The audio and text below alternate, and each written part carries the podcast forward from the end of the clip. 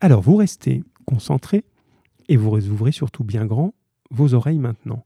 Alors, parce que j'imagine que vous êtes quelques-uns peut-être à ne pas avoir eu le texte sous les yeux. Alors, j'ai besoin de vos réactions là. On est prêt. Hein. je vous lis le texte, vous l'écoutez bien et vous me dites ce que vous remarquez, ce que vous en pensez. Comme l'autre fois, vous aviez été assez géniaux là-dessus. Dites vraiment tout ce qui vous paraît logique, y compris il y a des choses que je ne comprends pas, des choses qui m'étonnent, qui me gênent, je suis pas sûr de. Faites des hypothèses. Vous étiez bien là-dessus. Allons-y. Écoutez, écoutez, écoutez. Ça s'appelle l'hôtel. La mer veille, le coq dort. La rue meurt de la mer. Il fait encore noir. Fenêtre sur la rue meurt de jalousie. La chambre avec balcon s'envolait sur la mer. Vois les fenêtres sur la mer vois les fenêtres sur la mer. Le balcon donne sur la mer, le balcon donne sur la mer. La chambre avec balcon s'envolait sur la mer. Dans la rue, les rats debout meurent. Le 14, que j'eus, y est. Sur la mer, les rameurs debout. La fenêtre devant est celle des rues. Celle devant est celle des rues. Au bal du 14 juillet. Dites vraiment tout ce qui vous passe par la tête, ne vous gênez pas. Hein. Je pense que vous avez beaucoup de choses et ne voilà, faites-moi part même de votre incompréhension, c'est pas gênant. Hein. Allez, pendant que vous répondez, je vous le relis un petit coup là pour la beauté du geste. Il est bizarre. Hein. La mer veille, le coq dort. La rue meurt de la mer. Il fait encore noir. Fenêtre sur la rue meurt de jalousie. La chambre avec balcon s'envolait sur la mer. Vois les fenêtres sur la mer. Voile et feu naître sur la mer. Le bal qu'on donne sur la mer, le balcon donne sur la mer. La chambre avec balcon s'envolait sur la mer. Dans la rue, les rats debout meurent. Le 14 que juillet, sur la mer, les rameurs debout. La fenêtre devant est celle des rues. Celle devant est celle des rues, au bal du 14 juillet. Vous voyez que la poésie, c'est pas qu'une affaire de compter sur ses doigts hein, les syllabes comme on a fait tout à l'heure, mais je voulais pas vous priver de ça parce que à un moment c'est important que ce soit un peu au clair, mais bon, je compte plus sur le corriger, je crois, hein, la vue aujourd'hui. Alors, Valentin me dit, ça parle toujours de la mer, excellente remarque. Alors, dans le sens, on n'a peut-être pas tout attrapé au vol, mais on a compris qu'il y a une histoire de mer là-dedans. Pensez à ce qu'on a dit l'autre fois sur un autre texte. Bon, je comprends pas tout, mais je suis capable de dire qu'il y a ça. Bon, là, il y a l'idée de la mer. Très bien, Valentin. Mais dis, j'aime beaucoup ta réponse. Ta réponse, tu me dis, euh, monsieur, là, je sais pas. mais je pense que tu dis tout haut ce que beaucoup pensent tout bas et n'ont pas encore osé dire. Je, je, je sais pas. Ah, et Myriam, qui a le texte sous les yeux, elle va nous aider. C'est très bien. Alors, je ne sais pas si tout le monde l'a entendu ça. Alors, je vais dire ta réponse, Myriam, parce qu'elle est très utile pour nous tous. Mais déjà, mais déjà, la réponse de Mehdi est très importante. On n'y comprend pratiquement rien. Bravo à Valentin d'avoir attrapé la mer au vol, hein, parce qu'elle n'est pas évidente. On n'y comprend pas grand-chose. N'ayez pas peur de dire ça. Ne pensez pas que quand on dit, surtout face à une poésie, quand on dit je ne comprends pas, ça veut dire qu'on passe pour un imbécile. Non, ça ne veut pas du tout dire ça. Ça veut dire là, on est face à un texte qui peut-être est très difficile ou qui peut-être n'a pas forcément envie d'être compris mot à mot. Ça peut aussi être ça. Et dire, bah écoutez, là, je ne comprends pas, c'est un bon point de départ. Alors, Myriam, elle nous fait avancer parce qu'elle a le texte sous les yeux. Si vous voulez pas, c'est plus dur. Mais bon, après, moi, je vous l'envoie. Hein. Elle nous dit, j'ai mis des vers en fluo et des, phrases, hein, des vers, hein, ce sont des lignes, des vers en fluo. Et Myriam nous précise, les phrases en fluo ont la même sonorité, on dirait les mêmes phrases. Alors elles ont la même sonorité, mais en termes d'écriture. Alors justement, je vais vous demander une chose. Voilà, on va voir si vous êtes toujours là. Hein. Vous allez m'écrire là tout de suite. Je vais vous dire un, un, des éléments et vous allez me dire comment vous l'écrivez. Si vous n'avez pas le texte, Myriam le fait peut-être pas, tu l'as toi. Quand je vous dis il fait encore noir, écrivez-moi ça. Je vous prends pas pour des idiots, hein. c'est justement pour avancer. Il fait encore noir. Moi j'ai ça dans mon texte. Écrivez-moi cette phrase. Allez, le premier qui l'écrit, on va voir ce que ça donne. Il fait encore noir. C'est dans le début, ça. La merveille, le coq d'or, la rumeur de la mer, il fait encore noir. Comment vous m'écrivez ça? Allez voir, ça va nous faire avancer, ça. Il fait encore noir. Alors, comment, comment, comment écrire ce truc tout simple là? Il fait encore noir. Allez, il faut qu'il y ait au moins une réponse hein, pour qu'on puisse avancer là-dessus. Il y en a qui arrivent, c'est bien.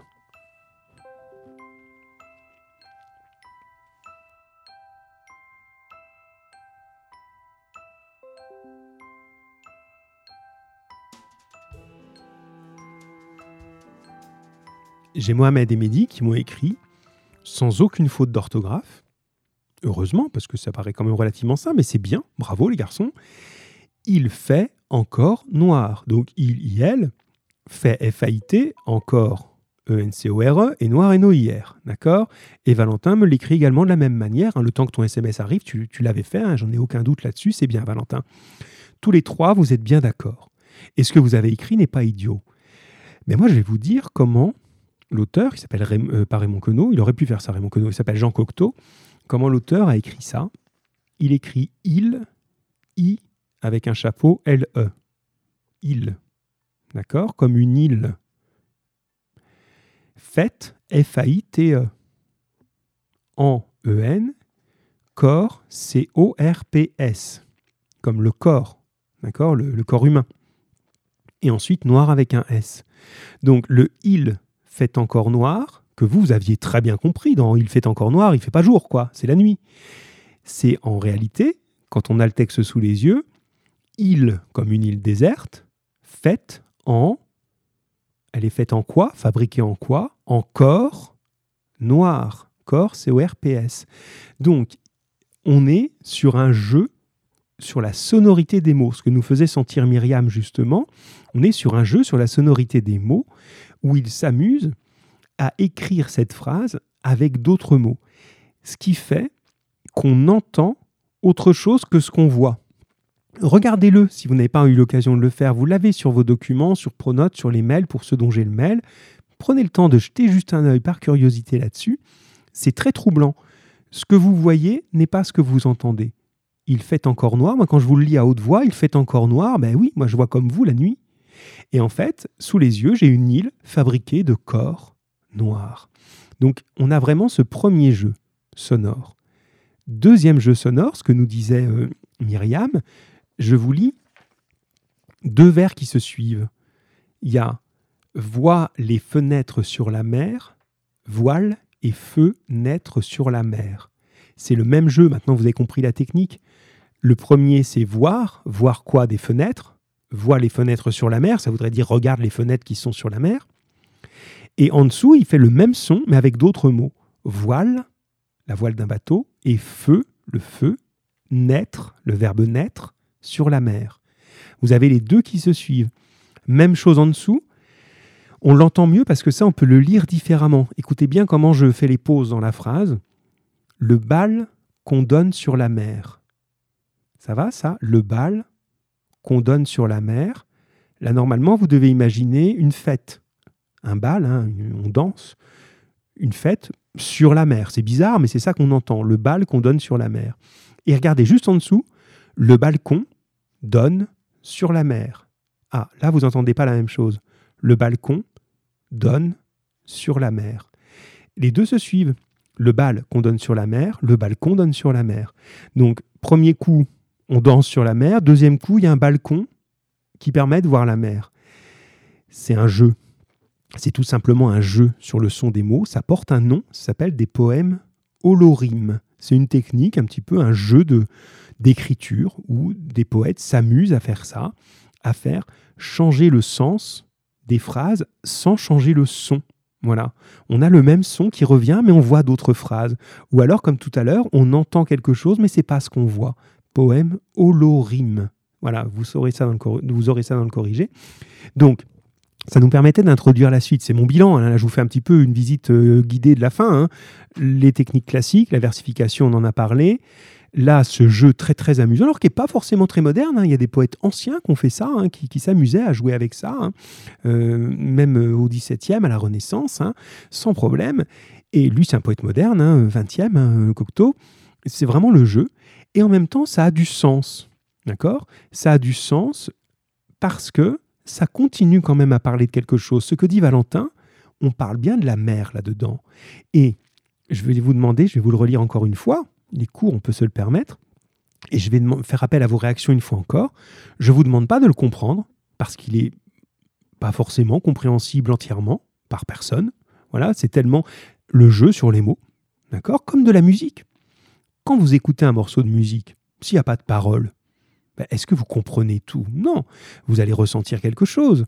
Allez dire tiens, cette poésie, elle me fait ci, cette musique, elle me fait ci, elle me fait ça, elle me donne envie de danser, elle me rend triste, elle me fait quelque chose, mais je ne peux pas dire que je la comprends mot à mot, il n'y a pas de mots.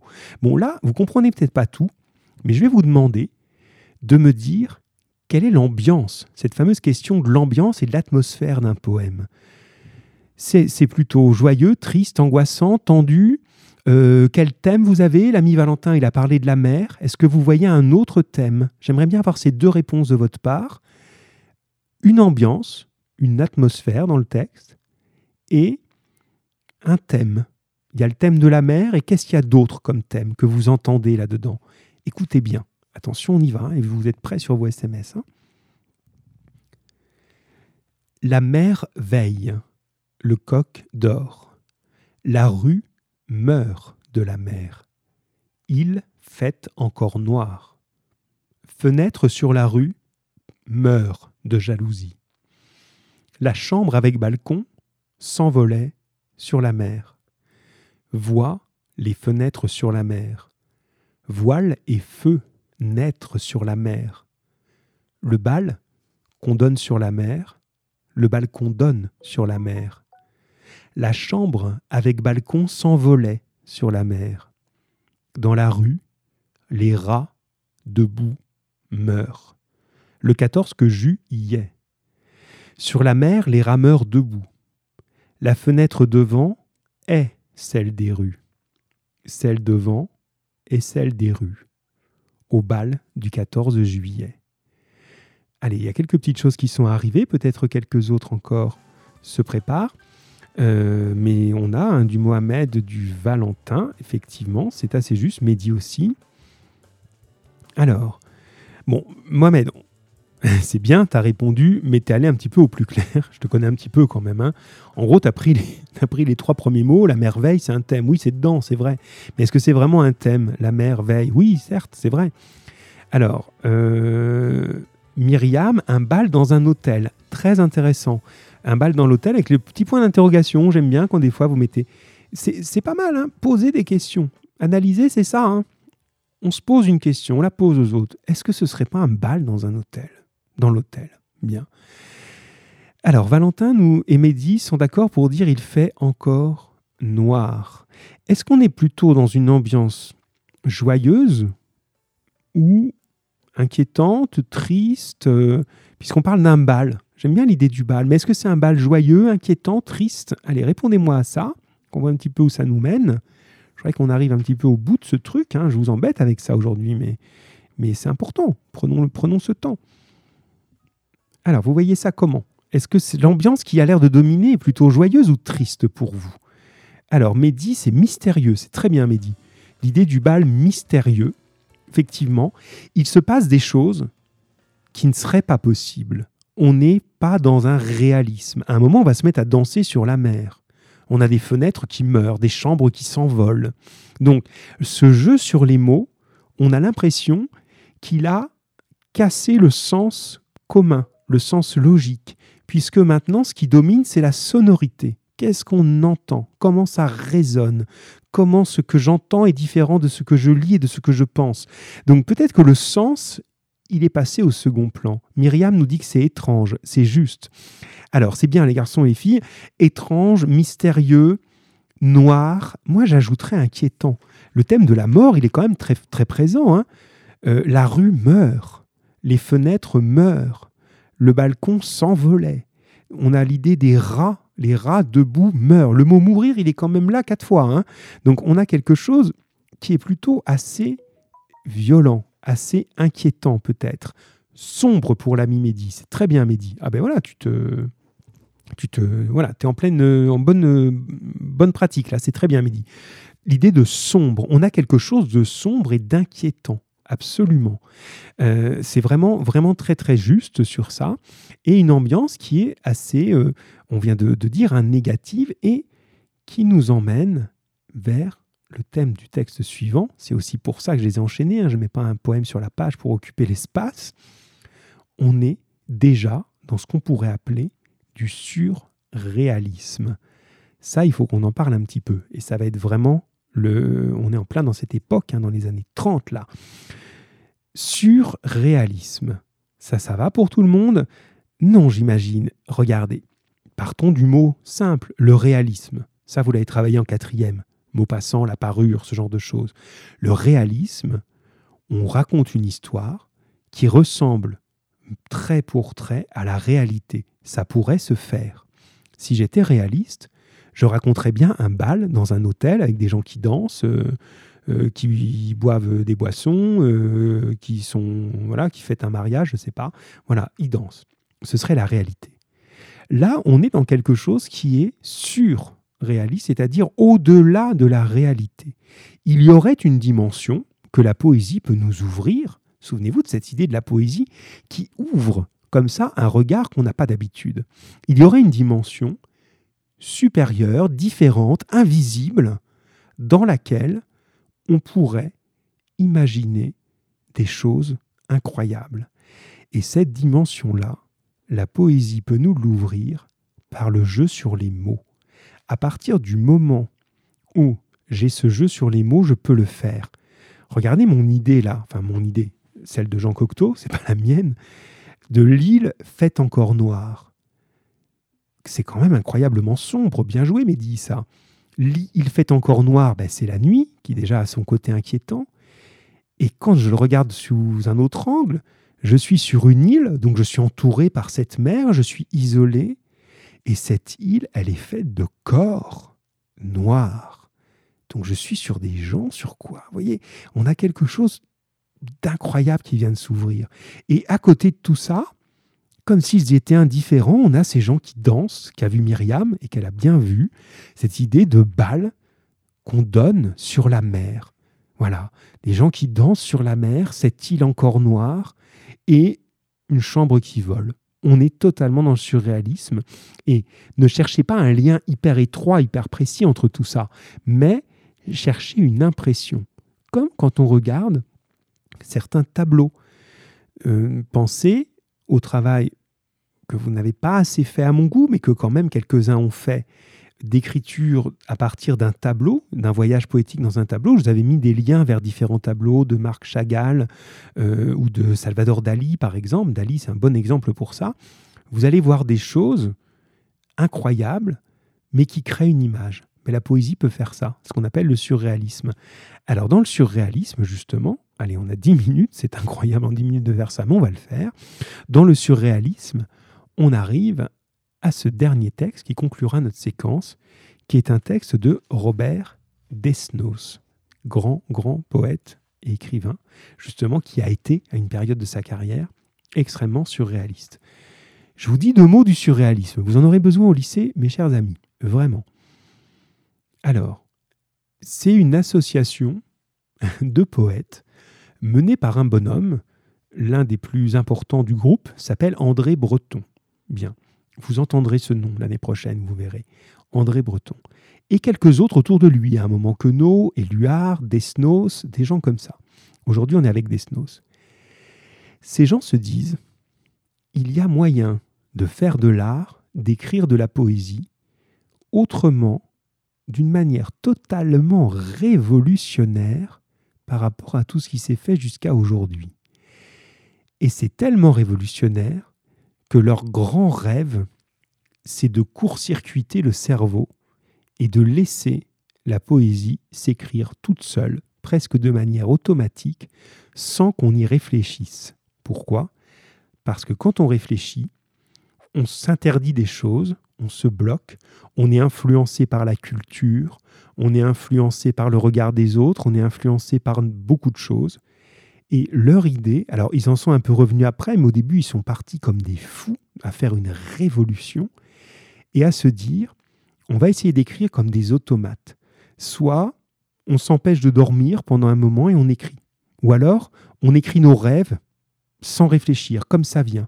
On écrit comme si la main pouvait bouger toute seule. Et on voit ce que ça donne. Vous voyez, c'est des, des techniques comme ça. L'idée du rêve, de la nuit, du sommeil, pouvoir écrire en dormant, voilà le rêve d'un surréaliste. Eh bien, regardez à quoi ça nous mène, à ce poème extrêmement célèbre et extrêmement beau. Là, pour le coup, vous allez mieux le comprendre. Alors, je vous le lis. On a juste le temps, c'est bien. Je vous le lis et je vous demande justement deux choses simplement. Je résume un peu mes questions. Qui parle à qui? D'accord? Toujours cette question. Ça, vous la gardez dans un coin de votre brouillon. C'est un passe-partout. C'est une question qui vous sauvera devant n'importe quel texte. Qui parle à qui? Ça, c'est le point de départ. Qui parle à qui? Et la deuxième question, qu'est-ce que vous en comprenez? Faites-moi des hypothèses, comme ont fait Myriam, Mohamed et d'autres. Qu'est-ce qui se passe? Qu'est-ce qu'on essaye de dire là-dedans? Allez, attention, on s'accroche. Il est beau celui-là, vous allez voir. C'est un beau celui-là. Attention, s'appelle J'ai tant rêvé de toi. J'ai tant rêvé de toi que tu perds ta réalité. Est-il encore temps d'atteindre ce corps vivant et de baiser sur cette bouche la naissance de la voix qui m'est chère?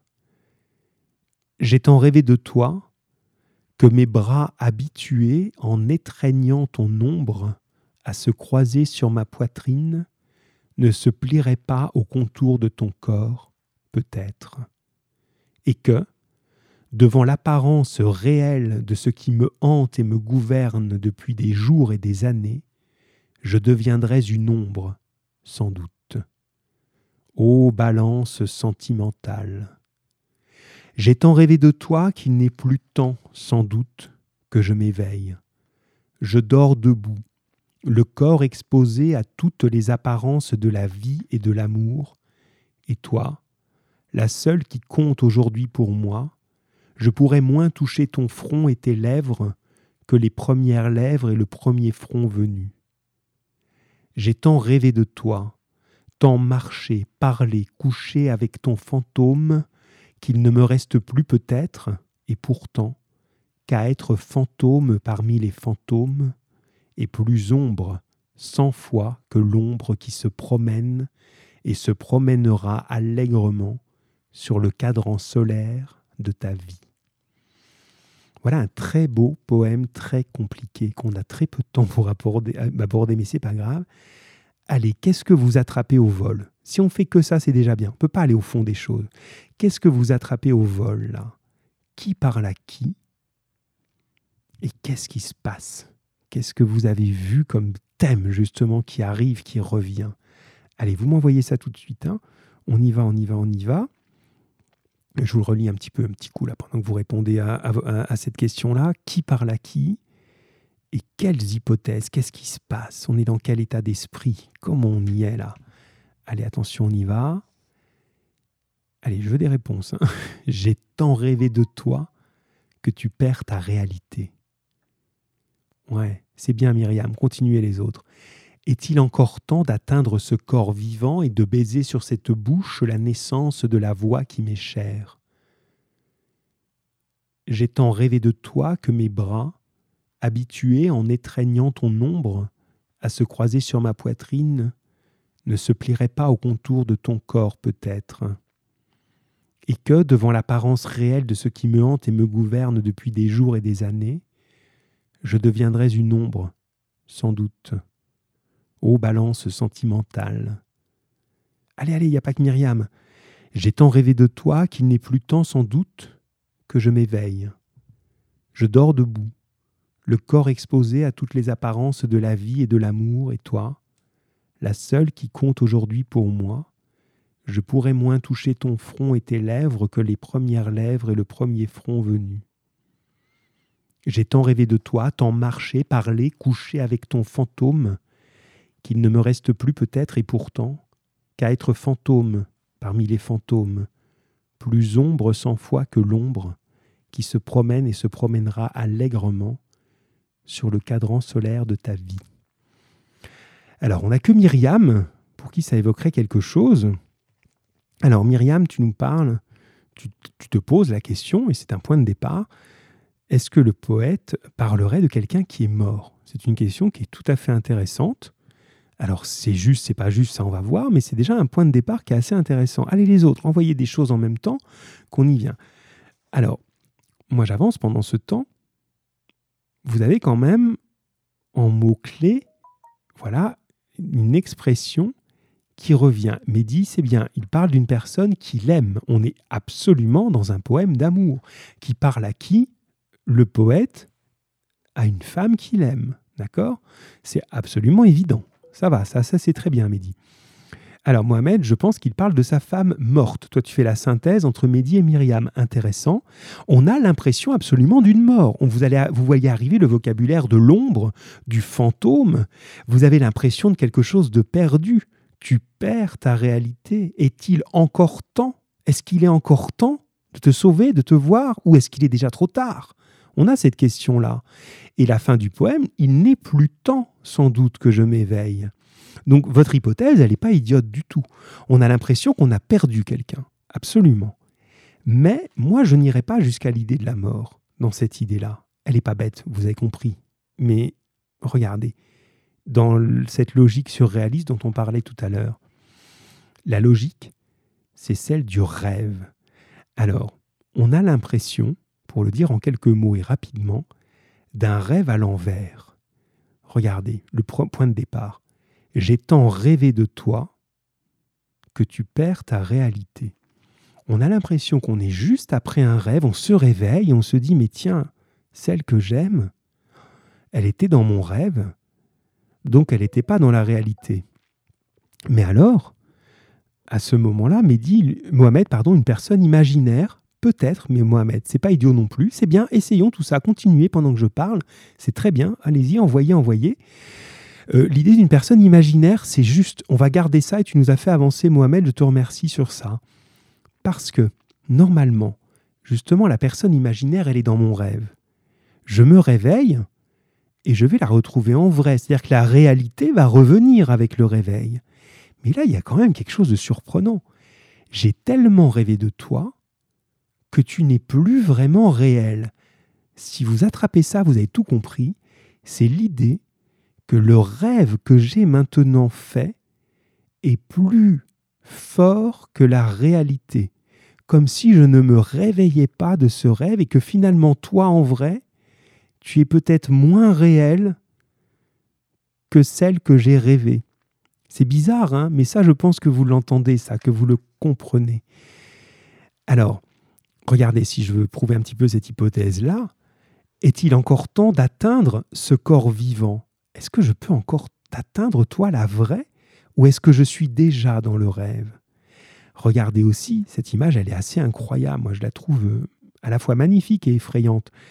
J'ai tant rêvé de toi que mes bras habitués en étreignant ton ombre, étreindre, ça veut dire serrer dans ses bras. Hein. Étreindre quelqu'un, c'est le serrer dans ses bras mes bras habitués en étreignant ton ombre, dans mon rêve, je tiens une ombre dans mes bras, puisque le rêve n'est pas réel.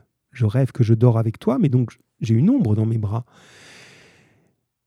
Eh bien, j'ai tant rêvé de cela que mes bras habitués à se croiser sur ma poitrine, puisqu'il n'y a rien, si je serre quelqu'un d'imaginaire dans mes bras, ben, je vais me serrer moi-même dans mes bras. Eh bien, peut-être qu'il ne se plierait pas au contour de ton corps. En gros, si la réalité revenait, il n'y a peut-être plus de place auprès de moi pour cette réalité. Donc progressivement, ce poète semble s'enfoncer dans son rêve, et vous avez le mot balance, là, qui est en plein milieu du poème, comme si d'un coup, la réalité pesait de moins en moins, le rêve pesait de plus en plus, et le rêve devient supérieur à la réalité. Ça, c'est vraiment une technique surréaliste. Mehdi ajoute une personne qui l'aime, mais ce sentiment n'est pas réciproque. Peut-être. On a effectivement l'impression que ça va dans un seul sens. C'est juste ce que tu dis. On va dans cette espèce d'un seul sens, ou en tout cas, pour croiser avec Mohamed tout à l'heure, l'idée que la personne aimée devient irréelle, donc imaginaire. Et toute la suite du poème, comme ça on finira à peu près à l'heure, nous emmène vers l'idée de retourner vers le rêve. Si vous avez la question du début, est-il encore temps d'atteindre ce corps? Et quelques lignes plus bas, il n'est plus temps sans doute que je m'éveille. C'est trop tard. J'appartiens maintenant au monde du rêve, au monde de l'ombre. D'accord? On a l'idée, en un mot et demi, d'un thème qui est très très très important dans la poésie d'amour, qui est le mythe d'Orphée et Eurydice. Vous avez dû entendre parler de ça, je vous le fais en version hyper rapide. Orphée, amoureux d'Eurydice, perd cette femme parce qu'elle meurt piquée par un serpent. On est dans la mythologie, hein, d'accord? Dans, l'histoire ancienne. Il obtient des dieux l'autorisation exceptionnelle d'aller la rechercher dans le monde des morts, ce qui évidemment habituellement impossible, d'aller la rechercher dans le monde des morts pour la ramener à la vie tant il est malheureux de l'avoir perdue. Il y a une condition à ça, et là vous allez faire Ah oui, on connaît. Il y a une condition. Il peut aller chercher Eurydice, il peut la ramener dans le monde des vivants, dans le monde de la lumière, mais à la condition qu'il ne se retourne pas pour la regarder tant qu'il ne sera pas sorti du monde des morts. Il doit marcher devant, elle doit le suivre, et seulement quand ils seront sortis, ils pourront se regarder. Évidemment, Orphée ne résiste pas, il se retourne vers Eurydice un peu trop tôt, et Eurydice disparaît à tout jamais. C'est vraiment ça, c'est la base de la poésie lyrique, de la poésie d'amour. Ici, vous avez le mouvement inverse. On a l'impression qu'on était dans la réalité, dans la vie, et que notre poète veut redescendre dans le monde des ombres pour vivre avec le rêve, avec l'image de celle qu'il aime. C'est quelque chose d'assez étrange, de supériorité du sommeil. Et alors l'image finale, et là ce sera vraiment fini, chers amis, l'image finale, c'est celle du cadran solaire. Je vous lis juste la fin. Il ne me reste plus peut-être et pourtant qu'à être fantôme parmi les fantômes. Voyez mon Orphée. Orphée, il veut pas remonter, il veut rester parmi les fantômes. Et plus ombre cent fois que l'ombre qui se promène et se promènera allègrement, joyeusement, sur le cadran solaire de ta vie. Et eh bien, cette dernière image du cadran solaire, on a l'impression qu'elle illumine tout. On était dans le monde de l'ombre, qu'il est lui-même devenu, et finalement, la vie de l'autre devient quelque chose de solaire, et finalement, lui, il est juste une ombre qui se promène. Un cadran solaire, vous voyez ce que c'est. Hein? On a un bâton comme ça qui projette de l'ombre et qui bouge en fonction de, l'heure avec le soleil. Mais lui, il est cette ombre qui bouge et le soleil, c'est la femme. Donc il va faire bouger cette ombre comme s'il était à suivre comme ça ses mouvements. Voyez l'idée? Donc finalement, il y a peut-être une retrouvaille à la fin. Tu, tu, je ne peux atteindre cet amour que dans le rêve, que dans le monde des ombres, et il faut que je devienne moi-même une ombre. Alors après, est-ce que quelqu'un est mort? Est-ce que c'est imaginaire? Est-ce qu'elle ne l'aime pas? On ne peut pas trop, forcément, si on se limite à ce texte, le savoir, mais en tout cas, on a compris qu'il y a cette idée de la recherche du rêve. Voilà, je vous quitte là-dessus les amis. Sur la poésie, on en a terminé. On se retrouve jeudi, je vous enverrai tout ça, où on va aborder un dernier thème. Il faut être présent il faut vraiment qu'on soit réglo là-dessus parce qu'au bout d'un moment, euh, voilà, on est moins nombreux, vous l'avez senti, hein, et puis on a parmi les gens qui sont là, et c'est bien que vous soyez là, des gens qui sont un petit peu moins réactifs parfois. Forcez-vous, hein, prenez la place en gros de ceux qui parlaient beaucoup, parce que vous pouvez de chez vous, hein, là c'est bien, on a beaucoup vu passer Valentin, Mohamed et Mehdi plus que d'habitude, Myriam c'est bien, Kelly on pourrait te lire un peu plus, je sais que tu es toujours là, mais sois plus active, ne te gêne pas. Et voilà, il faut que même en petit comité comme on va être, parce qu'il euh, y aura de plus en plus de monde au collège, je l'imagine, et c'est sans doute pas si mal que ça, mais nous on continue. Euh, il faut que vous soyez là, hein, parce que si à un moment c'est au dialogue, euh, ben, je sais pas, on se donne rendez-vous au collège et puis on discute tous les deux, quoi. Hein. Bon, allez, on va y arriver comme ça. Prenez soin de vous, les amis. À bientôt. On s'occupe de votre cas ce soir au conseil de classe. Et puis, ben, on se tient au courant si vous voulez, en tout cas. Et au plus tard, on se retrouve évidemment euh, jeudi euh, prochain euh, pour la suite. Au revoir Mehdi, au revoir Mohamed, au revoir Miss Kelly. Et puis les autres, évidemment. À bientôt et évidemment à jeudi. Allez, je compte sur vous, il faut qu'on tienne jusqu'au bout, les amis.